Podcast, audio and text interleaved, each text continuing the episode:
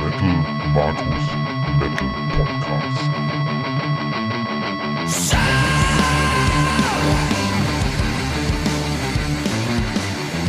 Heute mit dem Thema Jahresrückblick und Top 10 Alben 2023.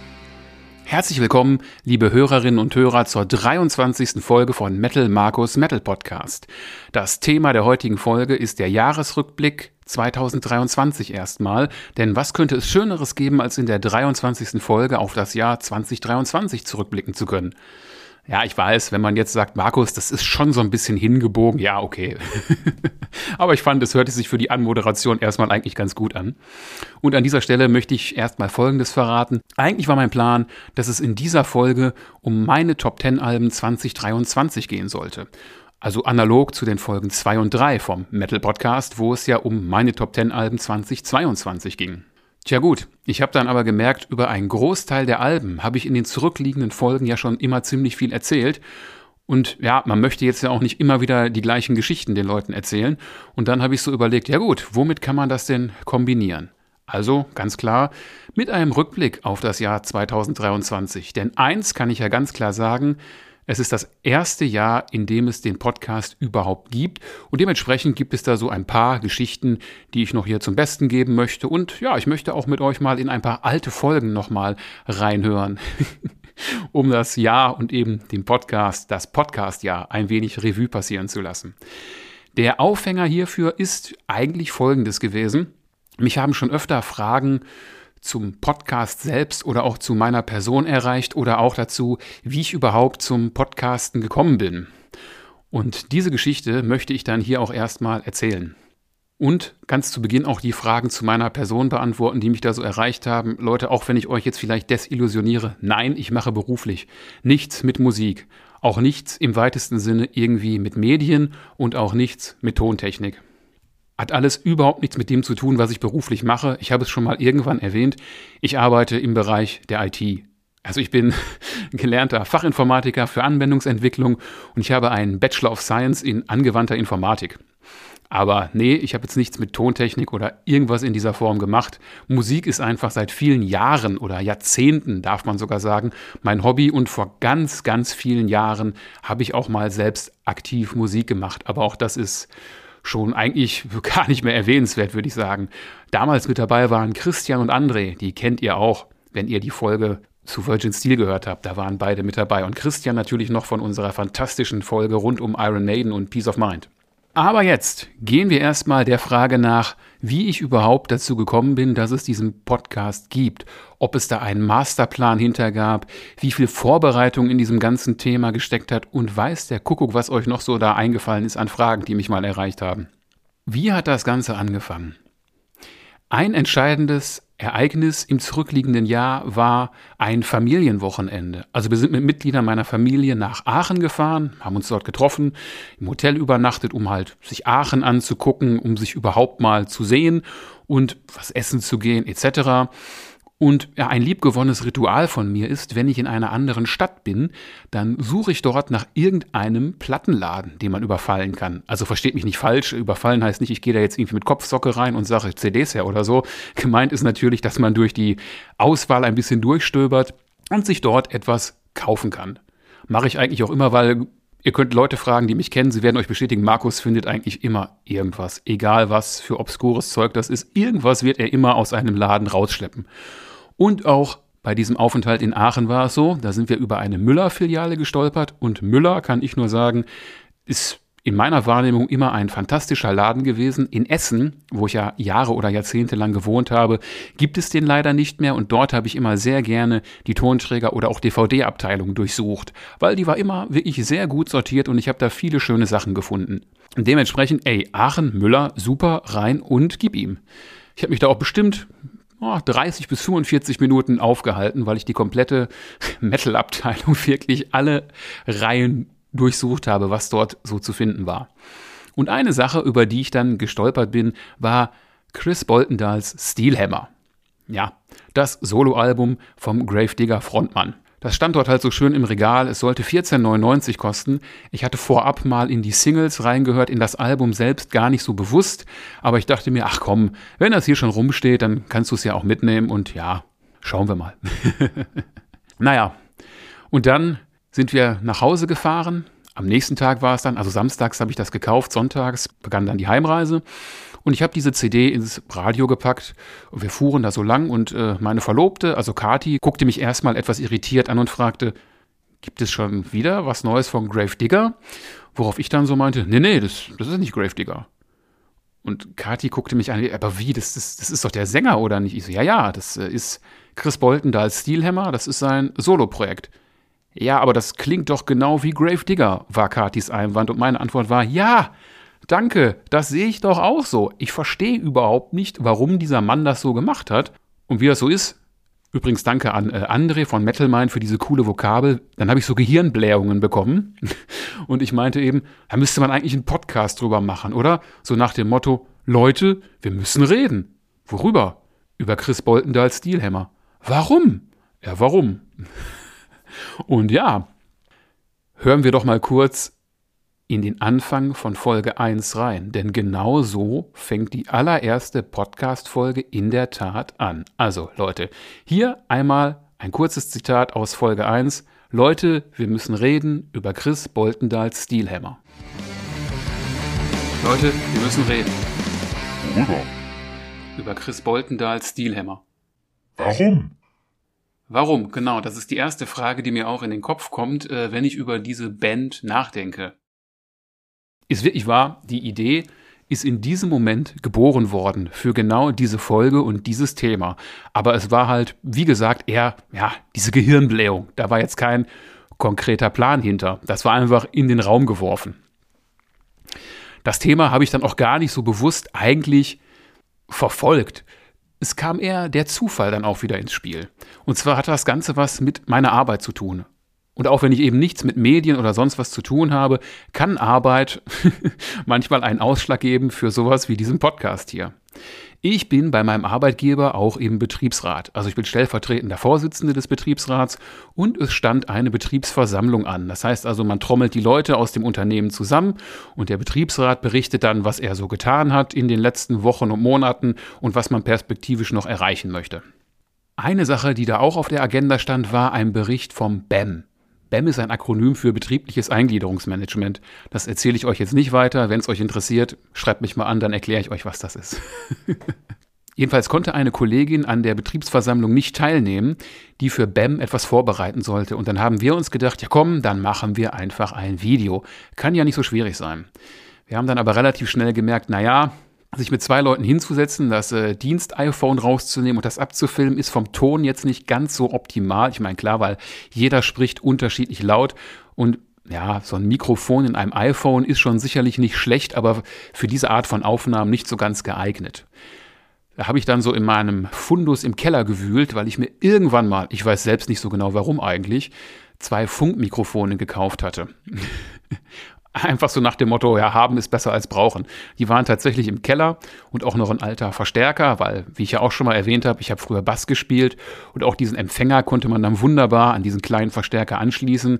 Das haben wir dann hinter der Kamera aufgebaut, damit man zumindest einen halbwegs gleichlauten Ton hatte. Dann haben wir unser Video eben gemacht, fanden das eigentlich auch soweit ganz in Ordnung und dann startete unsere Betriebsversammlung und wir fanden das auch so lange noch gut, bis nach diesem Beitrag ein Beitrag unserer JAV kam. Nee, nicht JVA, JAV, das ist die Jugend- und Auszubildendenvertretung.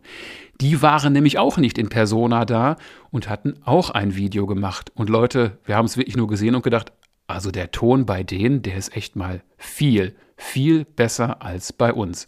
Okay, dafür war der Ton nicht hundertprozentig synchron zum Bild, aber wir haben dann nur gesessen und gedacht, okay, da müssen wir mal, ja, nachlegen. Hier kommt dann jemand ins Spiel, den ich auch schon mal erwähnt habe, nämlich mein Arbeitskollege Dominik Schäfer, auch Mitglied im Betriebsrat. Der war nämlich sofort Feuer und Flamme für dieses Thema, weil er auch meinte, ja, Videos müssen wir machen und äh, ja, da gibt's total gute Sachen für. Ich habe mich da schlau gemacht. Hier, das Mikro brauchen wir unbedingt. Den Blue Yeti, den benutzen alle Top-YouTuber, Influencer und Podcaster. Den können wir doch für uns bestellen. kann man dann ja vielleicht auch mal einen Podcast machen, wenn man kein Video machen will. Naja, da kam halt das Mikro letzten Endes her. Und es ist nicht immer ganz so einfach, für den Betriebsrat unbedingt sowas zu bekommen. Also natürlich stehen einem Betriebsrat Sachmittel zu in einem ja angemessenen Umfang und ehrlicherweise hatten wir keine wirkliche Lust auf eine Diskussion darüber, warum man denn ein Mikrofon braucht. Muss man einen Betriebsratspodcast machen? Muss man Videos für den Betriebsrat machen? Auf diese Diskussion hatten wir keine Lust, beziehungsweise ich hatte da keine Lust drauf und habe gesagt, kommt Leute, ich bestelle das Mikro einfach, das kann ich ja, Obacht, jetzt kommt's, vielleicht auch mal privat für mich benutzen. ja, da kam dann das Mikro her, mit dem ich dann seit Monaten diesen Podcast auch aufzeichne. Und wir haben dann auch tatsächlich eine Betriebsrats-Podcast-Folge aufgenommen. Und da kommt auch das Tool her, mit dem ich das Ganze hier dann aufnehme und schneide. Für alle, die es wissen möchten, das ist Audacity. Ja, ich habe gelernt, das heißt Audacity und nicht Audacity. Ist Freeware, super Programm für genau diese Zwecke, absolut perfekt geeignet. Dadurch hatte ich es eben auch auf meinem Rechner. Und ich habe dann diese Podcast-Folge für den Betriebsrat auf meinem privaten Laptop geschnitten und habe gedacht, komm, jetzt hast du die Software dafür, du hast das Mikro hier rumstehen und du hast doch irgendwo in deinem Hirn noch diese Idee für dieses Thema mit Chris Bolton da als Stilhammer. Naja, und dann habe ich mich wirklich an einem Sonntagmorgen einfach hingesetzt, habe das Mikrofon an den Laptop angeschlossen und habe einfach angefangen, drauf loszureden. Und das, was ihr am Ende als Folge 1 hören könnt, ist wirklich das, was so ja, an Verbaldiarrhoe an diesem Morgen mir entsprungen ist. Das ist kein Witz. Genauso ist diese allererste Folge überhaupt zustande gekommen. Ich hoffe, ihr seid jetzt alle nicht zu enttäuscht, dass da kein gigantisch großer Masterplan hinterstand und keine ewig lange Planung. Also ich habe mich nicht Anfang des Jahres hingesetzt und gedacht, bis in Q3 oder 4 musst du einen Podcast haben. Nein, ich bin dazu wirklich letzten Endes gekommen, wie die Jungfrau zum Kinde. Und auch die Veröffentlichung an einem Dienstag, das ist jetzt überhaupt kein großer Masterplan. Ich habe mich mit Podcasts, muss ich ganz ehrlich gestehen, vorher auch nicht großartig auseinandergesetzt. Es gibt einen Podcast, den ich sehr gerne und sehr oft gehört habe. Das ist Schattenland, der Podcast der Band Schattenmann. Der kam damals in den Anfängen der Corona-Zeit auf und es war halt sehr lustig, weil die einfach ja, das klingt jetzt vielleicht gemein, aber die, die quatschen einfach. Die setzen sich hin, unterhalten sich, klar, irgendwie über Fokus Musik und die Band Schattenmann, aber die reden halt. Und das war sehr unterhaltsam. Und das war wirklich der einzige Podcast, den ich jahrelang vorher schon gehört hatte. Ich habe mich auch nicht mit Metal-Podcasts oder sowas beschäftigt. Das kam dann alles erst so nach und nach. Also nein, der Veröffentlichungsdienstag ist nicht der große Plan von wegen, die Power Hour of Fire, die erscheint montags um 19 Uhr und der PowerPod erscheint donnerstags. Da ist der Dienstag ja absolut perfekt eigentlich, dann kann man die ganze Zeit was hören. Das war auch purer Zufall. Und das möchte ich euch auch gerne noch erzählen, wie es zum Dienstag gekommen ist. Das war auch einfach. Die Situation hat sich genauso ergeben. Ich hatte also diese Podcast-Folge aufgenommen und hatte ja auch ein Intro davor geschnitten. Das ist der Song Exhausted von der Band Out of Script, bei der ich auch gespielt habe. Also auf diesem Song spiele ich auch Bass. Fun Fact am Rande. Ich wollte das Ganze aber nicht veröffentlichen, ohne den Komponist des Songs gefragt zu haben. Das ist mein alter Bandkumpel Henrik. Und ich habe ihn also angeschrieben, ihm das Ganze auch geschickt und gefragt, ist das für dich so okay? Kann ich das so machen? Weil ich wollte es halt nicht ohne sein, in Anführungsstrichen, Segen online setzen. Und dann bin ich auf eine Dienstreise gefahren. Fortbildung für den Betriebsrat. Habe aber mein ganzes Zeug eingepackt, um eben, ja, bereit zu sein für den Fall, dass Henrik sagt, ja Markus, das kannst du machen. Und diese Rückmeldung habe ich dann wirklich an einem Dienstagmorgen von Henrik bekommen. Er schrieb mir einfach nur, Markus, ich bin fein damit, du kannst das genauso machen. Und dann habe ich mich dienstags abends, nachdem eben die Veranstaltung rum war, der Seminarinhalt, habe ich mich im Hotel hingesetzt und habe die Folge hochgeladen. Und das ist auch der Hintergrund, warum immer dienstags eine neue Episode von Metal Markus Metal Podcast erscheint. Kein Masterplan, auch einfach an einem Dienstag war die erste Folge da, dann habe ich für mich gesagt, okay, dann bleibt das jetzt beim Dienstag. das ist tatsächlich die ganze Geschichte, wie dieser Podcast zustande gekommen ist. Ich hatte keinen Plan dahinter, auch wie lang eine Podcast-Folge sein soll. Das merkt man, glaube ich, auch ganz gut, wenn man sich die älteren Folgen nochmal zu Gemüte führt. Ich habe es ja eben schon gesagt, Folge 2 war meine Top 10 Alben 2022 Teil 1. Warum Teil 1? Ja, weil ich zum damaligen Zeitpunkt noch Folgendes geglaubt habe. Hören wir mal kurz in Folge 2 rein. Die äh, Plätze 5 bis 1 folgen dann in der nächsten Folge, weil ich habe mir so vorgenommen, eine Standardfolge sollte nicht zu lang werden, also nicht über 15 Minuten, damit man sich das auch bequem immer noch anhören kann.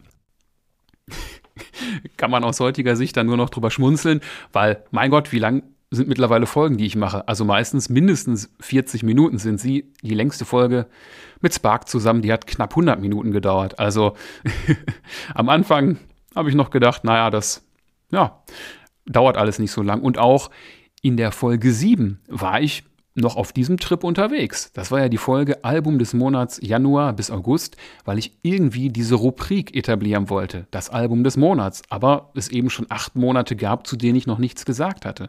Und damals, am Ende dieser Folge, hören wir da auch mal rein, da habe ich nämlich Folgendes gesagt. Ja, habe ich es tatsächlich geschafft. Ich würde mal denken, das ist dann so in Summe jetzt von der Spielzeit eine Doppelfolge. Kann ich aber ganz gut mit leben. Ja, Leute, das hat sich mittlerweile so ein bisschen geändert, kann ich nur sagen. Und auch diese Folge wird nicht 15 Minuten dauern, denn die 15 Minuten wären jetzt schon ja, um. Aber es geht natürlich weiter an dieser Stelle. Denn ich habe es euch ja gesagt, es soll um den Jahresrückblick 2023 gehen. Hinterher machen wir auch die Top 10 Alben. Und ich möchte euch noch ein paar andere Dinge erzählen, die im Jahr 2023 so passiert sind. Also in bezogen auf Musik und Podcast und überhaupt. Nachdem wir jetzt also schon den kurzen Abriss des Podcasts gemacht haben, kommen wir nun ins Jahr 2023 mit den Dingen rund um die Musik. Und man startet ja traditionell immer eher mit schlechten Nachrichten, statt mit guten Nachrichten. Darum möchte ich euch als allererstes meine drei größten Enttäuschungen des Jahres 2023 vorstellen. Also immer bezogen in irgendeiner Form auf die Musik. Es geht jetzt hier nicht um private Dinge oder sowas, bezogen auf die Musik und auf das, was in irgendeiner Form mit diesem Podcast zu tun hat.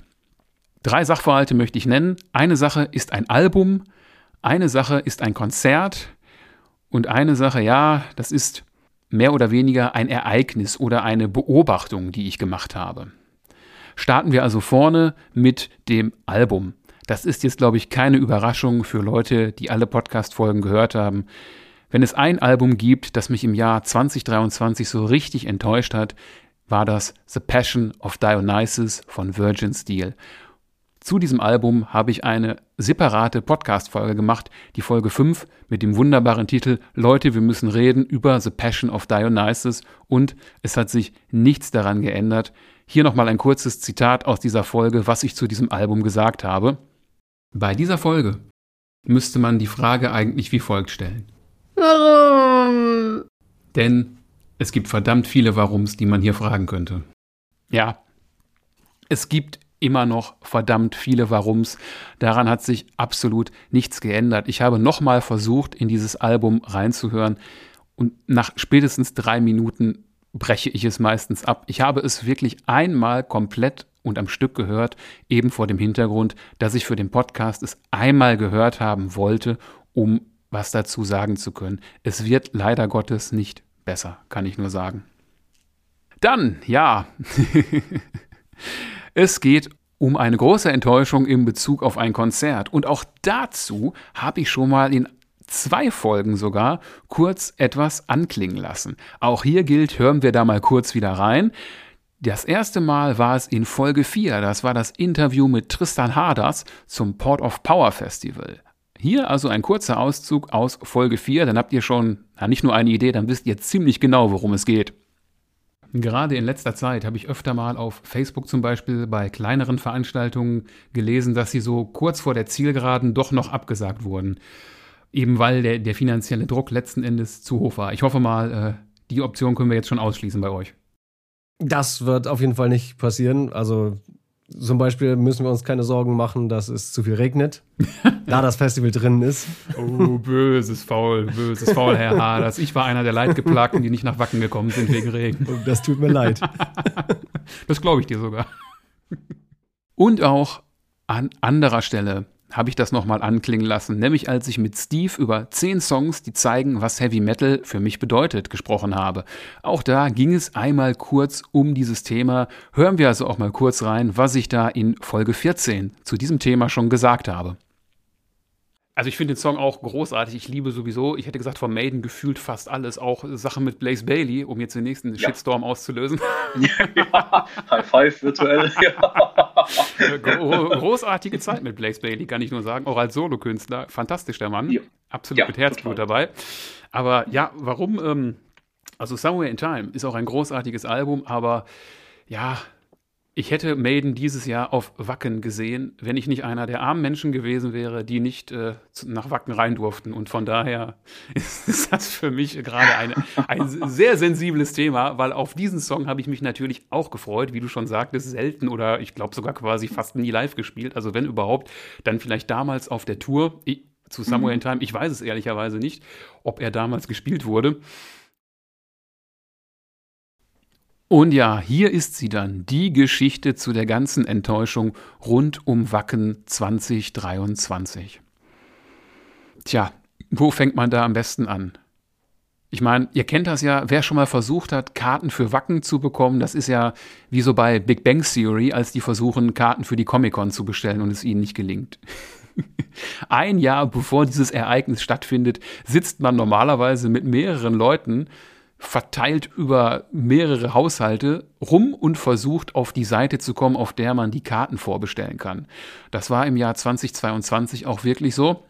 Und wir haben es dann auch geschafft und hatten Karten. Wir wollten mit vier Leuten dorthin fahren. Und zwar Kati, also meine Verlobte, damals noch meine Freundin, Bernie, Totti und ich, wir wollten gemeinsam Wacken unsicher machen und haben uns da auch ein Jahr lang, ja, quasi darauf vorbereitet. Also klar, man hat sich nicht ein ganzes Jahr vorbereitet, aber da hängen ja Sachen dran. Man muss Zelt und Co. organisieren, gucken, dass auch alles in Stand ist, etc. Und wir hatten folgenden Plan. Wir wollten uns bei Kathi und mir zu Hause treffen am Montag und dann dienstags morgens relativ früh losfahren von uns aus. Aber eigentlich, also nicht eigentlich, wir wollten zu dritt fahren, weil Bernie wollte lieber vorab mit dem Zug anreisen, hat aber sein ganzes Zeug dann bei Totti im Auto platziert, nach dem Motto, ich fahre mit dem Zug, du kannst die Sachen dann ja mitbringen, dann bin ich ja schon mal da und kann vor Ort schon mal gucken, was da so los ist. Ja, der Plan war auch eigentlich gar nicht so blöde, denn ja, der ein oder andere wird es wissen, mit dem Auto wurde es irgendwann blöde. Das Wetter war ja auch wirklich den Juli und auch noch im August dann absolut katastrophal für den Sommer. Wir haben also bei uns uns schon vorher getroffen. Totti hat dann bei uns genächtigt und wir haben so überlegt, ja, wie machen wir das denn? Und schon am Montag, Nachmittag oder am frühen Abend gingen so die ersten Meldungen über die Wacken-App, die man so hat, ein, dass die Situation auf jeden Fall kompliziert ist und dass es einen Anreisestopp gibt und dass man, wenn man noch nicht auf dem Wege ist, zu Hause bleiben sollte erstmal. Tja, so viel also zu dem Plan, am Dienstagmorgen früh loszufahren. Früh hätte in unserem Fall geheißen, ja, so 6 Uhr sagen wir mal oder vielleicht auch 7. Also hm, von uns bis Hamburg oder bis zu da, wo Wacken liegt, braucht man so unter normalen Umständen vier Stunden und mit dem Stau so drumherum eher so sechs bis, naja, acht vielleicht, je nachdem, wie schlimm es wirklich vor Wacken ist. Und ja, die Situation beruhigte sich ja aber auch am nächsten Tag nicht so wirklich. Es gab ja auch lange Zeit erstmal kein offizielles Statement, wie es jetzt mit dem Anreisestopp weitergehen sollte. Und wir haben halt schon hin und her überlegt, was kann man jetzt tun. Und bei Totti schwand auch schon so langsam die Lust, wirklich dann noch zu fahren, weil das Wetter war ja wirklich furchtbar. Und man konnte auch ja Fotos sehen, wie desolat die Wiesen aussahen. Dementsprechend hat man schon gemerkt, ah, ich, Totti möchte nicht mit. Kathi und ich haben uns aber davon nicht aufhalten lassen und haben gesagt, ja, okay, komm, dann suchen wir uns irgendwo eine Unterkunft in der vielleicht nicht so ganz unmittelbaren Nähe, aber zumindest nicht zu weit weg, dass man auf jeden Fall schon mal am Dienstag losfahren kann Richtung Wacken oder in die Nähe halt. Haben dann auch nach kurzer Suche eine Jugendherberge gefunden in Neumünster, aber Totti wollte halt wirklich nicht mit. Er hat gesagt, nee, Leute, kommt, ist egal, ich fahre jetzt nach Hause, mir ist das zu viel Stress. Was haben wir also getan? Den ganzen Kram, den Bernie in Tottis Auto gebunkert hatte, haben wir erstmal in mein Auto umgebaut. Und Leute, ich fahre jetzt nicht irgendwie, keine Ahnung, ein Offroader oder so. Ich fahre ein Skoda Fabia, da geht nicht so ganz viel rein. Also, nachdem wir Bernies Klamotten dazugepackt hatten, war nicht nur der Kofferraum, sondern auch die gesamte Rückbank voll. Totti ist gen Heimat gefahren und Kathi und ich haben uns dann irgendwann aufgemacht, um Richtung Wacken bzw. Neumünster zu fahren. Ja, dann waren wir zwei Stunden so etwa unterwegs, hatten also die Hälfte der Strecke zurückgelegt. Da gab es dann schon folgende Mitteilung. Leute, es dürfen keine motorisierten Fahrzeuge mehr auf das Gelände. War natürlich eine super Nachricht, wenn du gerade in deinem Auto bist und die Hälfte der Strecke schon zurückgelegt hast. Ja.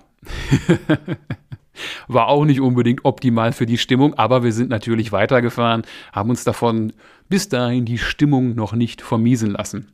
Und ich muss auch ganz ehrlich sagen, die Jugendherberge war für mich schon eine sehr witzige Erfahrung, weil ich wüsste nicht, dass ich in meinem Erwachsenenleben jemals in einer Jugendherberge genächtigt habe. Also das letzte Mal müsste in der Grundschule gewesen sein, bei einer Klassenfahrt dritte oder vierte Klasse. war auf jeden Fall auch eine ganz lustige Erfahrung.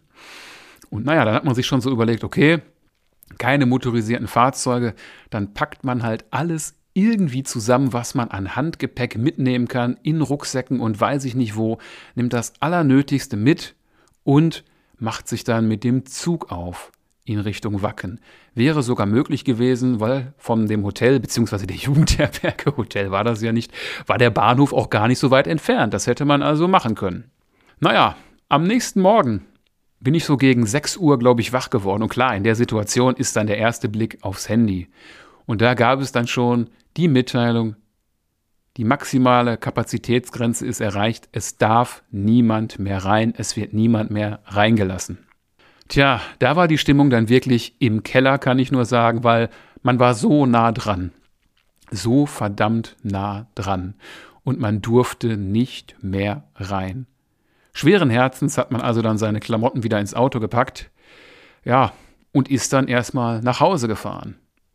Und wenn ihr euch jetzt fragt, ja, aber Moment mal, ich denke, der ganze Kram von Bernie war bei euch im Auto. Ja, auch das ist richtig. Tja, Bernie ist dann auch temporär wieder nach Hause gefahren und ich habe ihm dann die Sachen übergeben. Also zu Hause und erst dann nochmal hochgefahren mit dem Zug. Wir hätten ihm auch die Sachen vorbeigebracht, uns irgendwo mit ihm getroffen, aber er meinte auch, nee, ich fahre jetzt erstmal kurz nach Hause und dann packe ich alle Sachen ein und fahre nochmal hoch.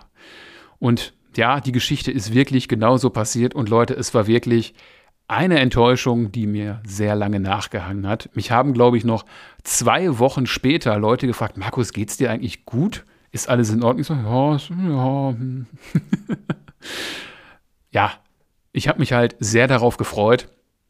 Und naja, so im Scherz habe ich gesagt, es hat einfach nicht sollen sein, weil eigentlich fahre ich nur alle zehn Jahre nach Wacken. Und das ist wirklich kein Scherz. Ich war 2002 in Wacken, 2012 und 2022. Und dementsprechend 2023 war nicht nach zehn Jahren, hat nicht sollen sein.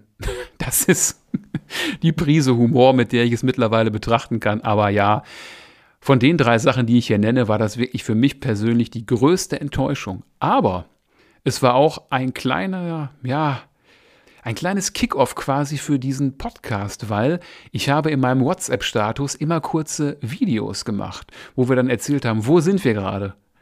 Also das eine Mal, wir fahren jetzt erstmal los, dann hatte Kati mich gefilmt, als wir gerade am Rastplatz waren und so, ja, sehen jetzt mal zu, wie es weitergeht. In der Jugendherberge haben wir ein kurzes Video gemacht und auch, als es dann am nächsten Morgen hieß, tja, wir fahren dann jetzt erstmal nach Hause. Und auch da haben Leute gesagt, Markus, das war total unterhaltsam. Da könnte man auch einen Podcast draus machen. Eine Sache habe ich noch auf dem Zettel, eine große Enttäuschung. Und da habe ich schon gesagt, das ist jetzt eher ja, ein Ereignis, das ich beobachtet habe. Das ist das Verhalten von Leuten auf Konzerten. Und damit meine ich jetzt nicht, dass Leute rücksichtslos sind, wenn sie Pogo machen. Pogo hat man schon immer gemacht und vielleicht bin ich auch ein bisschen empfindlicher im Laufe der Jahre halt geworden, dass mir das mehr auf die Nerven geht als früher. Aber ich meine schon, früher war man da etwas rücksichtsvoller, gerade wenn jüngere Leute auch in der Nähe sind. Aber was mir sehr, sehr bewusst auf den letzten Konzerten, auf denen ich war, aufgefallen ist, ist eine andere Form des Verhaltens. Und das kann ich wirklich so überhaupt nicht verstehen. Bei Pogo denke ich mir noch, okay, die Leute wollen Spaß haben, die gehen zu der Musik ab, die sie geil finden, die eskalieren ein bisschen. Das kann ich ja irgendwo dann noch verstehen, dass man da Spaß hat. Aber Leute, was ich wirklich überhaupt nicht nachvollziehen kann, ist, wenn man während vorne eine Band spielt, sich lautstark unterhält. Und damit meine ich jetzt nicht, dass man sich mal eben zuruft, so nach dem Motto, oh, hast gesehen, der hat, die spielen den Song oder hier, da, hast du gesehen, wie der gerade gesprungen ist oder so. Nein, ich meine wirklich, wenn man sich lautstark unterhält. Leute, dann geht doch bitte verdammt nochmal raus oder geht euch ein Bier holen an der Bar oder sonst was. Aber bitte, bitte, bleibt nicht hinter Leuten stehen, die wirklich da sind, weil sie die Band, die da gerade spielt, hören wollen. Ich habe mir das nicht ausgedacht. Es gibt zwei konkrete Situationen, die ich hier nennen möchte. Einerseits war das bei der eisheiligen Nacht von Subway to Sally. Das war am 22. Dezember 2023 und dort spielten ja neben Subway to Sally auch noch Letzte Instanz, Fiddler's Green und Mantra. Und bei Letzte Instanz standen Leute schräg hinter mir. Die haben wirklich so laut sich unterhalten, zehn Minuten lang, dass ich bei zwei Songs, die die letzte Instanz vorne gespielt hat, mehr von der Unterhaltung verstanden habe als von den Songs, die ich sehr gerne gehört hätte. Ich meine, klar, wenn man in einer Konzertlocation ist, da ist es nun mal laut, da muss man laut sprechen, wenn man sich verständigen möchte. Aber wie ich vorhin schon gesagt habe, Leute, bitte, dann geht euch doch ein Bier holen. Oder in diesem Falle war es ja sogar in einem Zelt, wo drumherum ein Weihnachtsmarkt war, wo man einfach hätte rausgehen können, wo es dann ja auch nicht so laut gewesen ist. Ernsthaft, Leute, das, nee, tut mir leid, das kapiere ich nicht. Ich kenne das ja mittlerweile sogar schon aus dem Kino, dass Leute da quatschen. Finde ich auch ein Unding, aber Kino ist immer noch günstiger als ein Konzert. Die Karte für die Eisheilige Nacht hat 55 Euro gekostet. Und dann unterhalte ich mich doch nicht darüber, wie meine letzte Woche war oder keine Ahnung, wer mit wem gerade was wo am Laufen hat. Also ich zumindest nicht, kann ich absolut nicht nachvollziehen. Und auch in diesem Jahr hat sich das fortgesetzt, als ich auf dem Konzert mit Ignition und Gradenfields war war es auch noch so, die Leute haben sich stellenweise wirklich so laut unterhalten, dass man die Ansagen von Sänger Volker bei Graden Fields nicht wirklich verstehen konnte. Und auch hier gilt, ey Leute, ich zahle doch nicht 9 Euro oder in dem Falle waren es 11, glaube ich, gehe in eine Kneipe, wo ein Konzert ist und quatsch dann die ganze Zeit, wenn vorne eine Band spielt. Sorry. Sorry, wenn ich mich jetzt hier so aufrege, aber das ist echt, nee, das habe ich null Verständnis für und eigentlich halte ich mich für einen verständnisvollen Menschen, wenn es um Belange anderer Leute geht. Aber das finde ich einfach mega unsozial gegenüber den Leuten, die wirklich die Musik und das Konzert genießen wollen. Meine Gedanken zu diesem Thema. Aber genug von den blöden, bösen oder doofen Sachen. Es gab auch verdammt positive Ereignisse im Jahr 2023, die ich euch nicht vorenthalten möchte. Ein überaus positives Ereignis war, dass es Blaze Bailey wieder gut geht, der ja Mitte des Jahres einen Herzinfarkt erlitten hat. Und als ich dann gehört habe, ah, er ist wieder genesen und ist auch schon wieder auf Tour, das war für mich wirklich, ja, eine sehr positive Sache, weil, naja, Herzinfarkt, sowas muss nicht immer gut ausgehen und von daher hat er da wahrscheinlich alle Schutzengel gehabt, die man so haben kann und dass er so schnell auch wieder auf dem Bein ist, das hat mich wirklich sehr gefreut und ich hoffe auch, dass ich ihn zeitnah dann wieder live mir angucken kann. Es ist ein bisschen lustig, denn die andere positive Sache hat auch so ein bisschen was mit Maiden zu tun. Blaze Bailey war ja mal Sänger bei Maiden und die Person, um die es jetzt geht, die ist noch Sänger bei Maiden und die hat ein neues Soloalbum angekündigt. Klar, es geht um Bruce Dickinson. Und wenn ich mich nicht vertue, ist sein letztes Soloalbum aus dem Jahre 2005. 2005 hat Bruce Dickinson Tyranny of Souls veröffentlicht. Das heißt also 18, beziehungsweise, wenn dann The Mandrake Project erscheint, 19 Jahre sogar, sind vergangen, in denen es kein Soloalbum von Bruce Dickinson gab. Und diese Ankündigung war wirklich für mich so, wow. Und auch hier möchte ich mal wieder aus dem Podcast zitieren. Und zwar aus der Folge 11, Alles Gute zum 40. Peace of Mind. Denn schon da haben Christian und ich davon geschwärmt, wie sehr wir uns darauf freuen, dass da bald was Neues von Bruce Dickinson kommt. Also hören wir hier nochmal kurz rein. Ja, Christian, möchtest du denn den Hörern da draußen noch irgendetwas weiterführendes zu unserem Thema hier erzählen? Ist dir noch irgendwas jetzt eingefallen zu Peace of Mind oder Maiden? Mm, dass ich hoffe, dass äh, das nächste Bruce Dickinson Solo-Album, das ja jetzt angekündigt ist, äh, der Hammer wird, den ich, ja, den ich mir erhoffe. genau. Auf jeden Fall. Äh, denn das war eine echt große Durststrecke. Ähm, äh, ich, ich liebe die Soloalben von Bruce Dickinson zwischen 1997 und äh, 2005. Und mal schauen, was da kommt. Und hier die kleine Korrektur: der Song heißt The Other Side of the Mirror. Ich wusste doch, Man in the Mirror ist nicht richtig. Das war Michael Jackson. Echt? Das wusste ich gar nicht. Aber dafür, Michael Jackson kriegen wir jetzt keinen äh, ke- keinen Link mehr zu Maiden, fürchte ich. Nee, das kriegen wir, glaube ich, nicht hin. Ja, okay. Ähm, also ihr merkt schon, äh, Bruce Dickinson ist auch ein Mega-Thema. Ich könnte mir fast vorstellen, dass wir dann im nächsten Jahr, wenn dann Bruce Dickinson geliefert hat, äh, vielleicht so eine Session wie hier nochmal wiederholen und eben dann wunderbare Geschichten über Bruce Dickinson erzählen oder wie gut oder schlecht das Album ist oder warum es denn so wenig nach Chemical Wedding klingt und dafür viel zu sehr nach keine Ahnung. Wonach, weiß ich ja nicht, wonach es klingt. Ja, Nerd Talk und Fanboy Alarm war da ganz schwer angesagt, kann ich nur sagen. und schauen wir mal. Vielleicht machen wir ja wirklich dann eine Special-Folge nur zu dem neuen Bruce Dickinson-Album und allem drumherum, wie wir es eben schon, oder wie wir es in dieser Retrospektive ja eben schon ein bisschen angeschnitten haben. Schauen wir mal. Ein letztes positives Ereignis habe ich natürlich auch noch. Das hat auch mit einer großen Enttäuschung zu tun, nämlich mit der großen Enttäuschung von Wacken. Die Leute, deren Karten für Wacken 2023 nicht eingelöst wurden, hatten ein Vorverkaufsrecht für die Karten für 2024 und dementsprechend haben wir schon Karten für Wacken 2024 und wir hatten sie auch völlig stressfrei. Naja, man könnte jetzt auch sagen, ohne Nervenkitzel, also ohne wie ein Verrückter darauf zu warten, dass die Warteschlange einem endlich anzeigt, dass man gleich bestellen darf. Aber das war auf jeden Fall ein, eine sehr positive Überraschung, weil im ersten Moment haben wir gedacht, ach, da können wir doch nicht, weil da ist ein runder Geburtstag von meiner Schwester und von meinem Schwager. Aber die beiden haben gesagt, ey, fahrt dahin, wir feiern noch mehr runde Geburtstage. Darum an dieser Stelle danke an meine Schwester Sandra und an meinen Schwager Elmar, die uns beide quasi von der familiären Pflicht freigesprochen haben, zu einem runden Geburtstag zu kommen. Das fand ich ziemlich cool und es hat mich absolut gefreut, dass wir diese Karten dann schon haben und darum ja, mittlerweile sogar sagen können, in diesem Jahr fahren wir nach Wacken 2024. Rain or Shine, diesmal, das klappt. 100 Prozent. Behaupte ich jetzt an dieser Stelle. Noch ein paar weitere positive Ereignisse aus dem Jahr 2023 möchte ich euch nicht vorenthalten, nämlich meine Top 3 Live-Erlebnisse. Das Ganze ist jetzt nicht irgendwie bewertet. Das sind einfach drei Konzerte, die ich verdammt cool fand. Also es gibt jetzt nicht Platz 3, 2 und 1. Einfach die drei besten Live-Erlebnisse, die ich in diesem Jahr, nein, im letzten Jahr hatte. Am 4.3. war ich bei Creator, Lamb of God und Municipal Waste in der Essener Grugerhalle. Und es war einfach geil. Kann ich wirklich nur sagen. Creator kommen aus Essen. Essen ist meine alte Heimatstadt.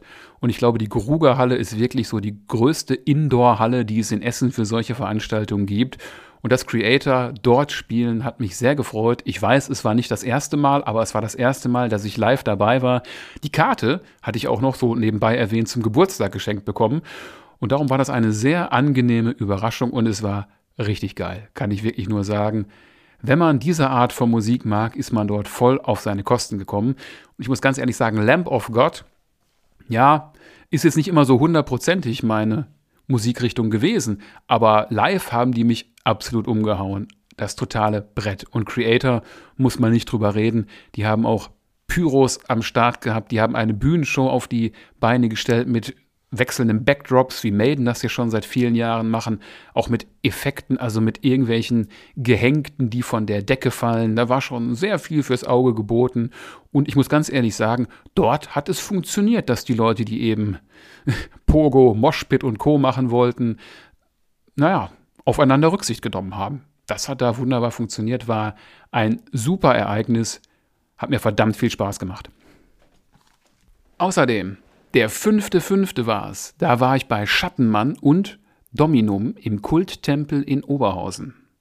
war eine richtig coole Angelegenheit, kann ich nur sagen, weil es war auch eines dieser Konzerte, die seit Ewigkeiten immer wieder verschoben worden waren und dann hat es endlich stattgefunden, weil im Jahr 2023 ja auch Konzerte wieder zum normalen Alltag geworden sind.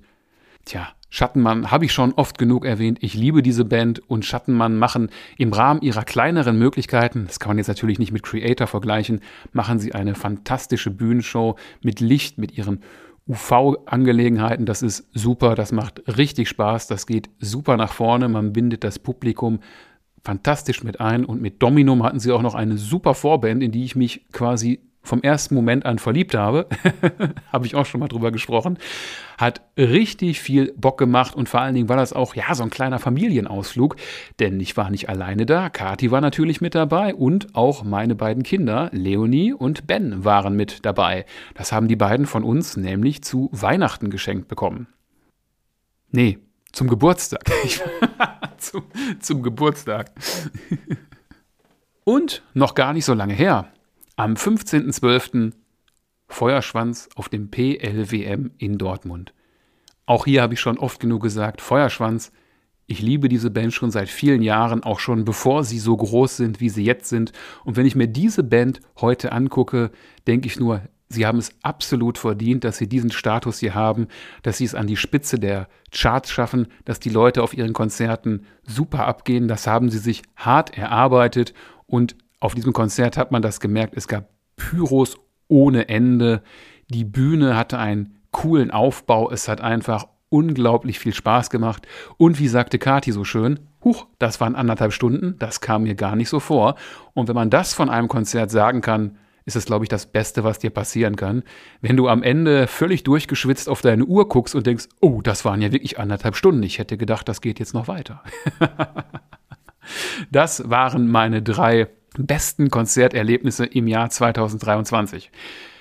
Wenn der eine oder andere jetzt von euch auf meine Flop 3 Live-Erlebnisse wartet, das möchte ich eigentlich nicht tun, weil ich möchte, so ähnlich wie Niklas das in unserem äh, Crossover gesagt hat, lieber über die positiven Sachen sprechen. Ne? So wie er der Cheerleader für Power Metal sein möchte, möchte ich dann auch einfach über schöne Dinge sprechen. Aber eine Sache, ja, das, das muss ich wirklich sagen, weil es schon nicht nur mir aufgefallen ist. Das war bei dem Schattenmann-Konzert, von dem ich eben schon berichtet habe. Dominum war dort die erste Vorband, die auch total super war. Es gab aber auch eine zweite Vorband und das waren Scarlet Dawn. Und also diese Band war jetzt musikalisch nicht schlecht, sie passte aber jetzt nicht unbedingt gut zu den beiden anderen Bands.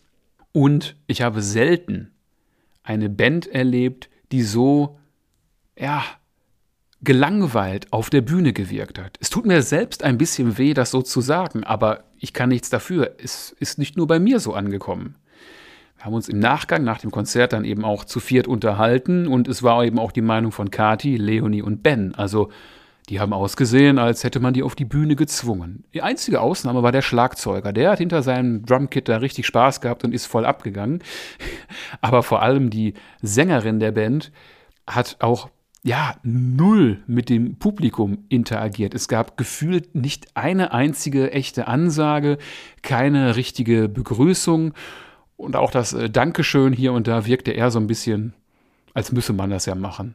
Klingt jetzt wahrscheinlich sehr hart.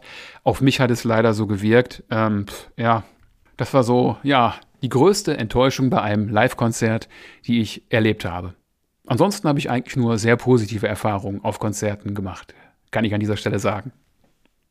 Und damit kommen wir dann zu dem, was ich eigentlich im Ursprung machen wollte, nämlich die Top 10 Alben 2023 vorzustellen.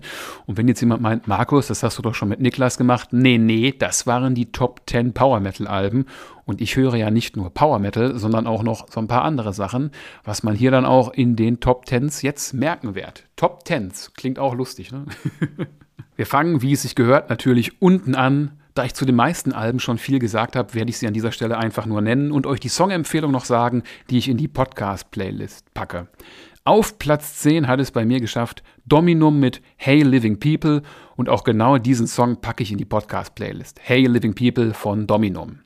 Auf der 9 gelandet sind Down Drop the Sword mit Age of Heroes.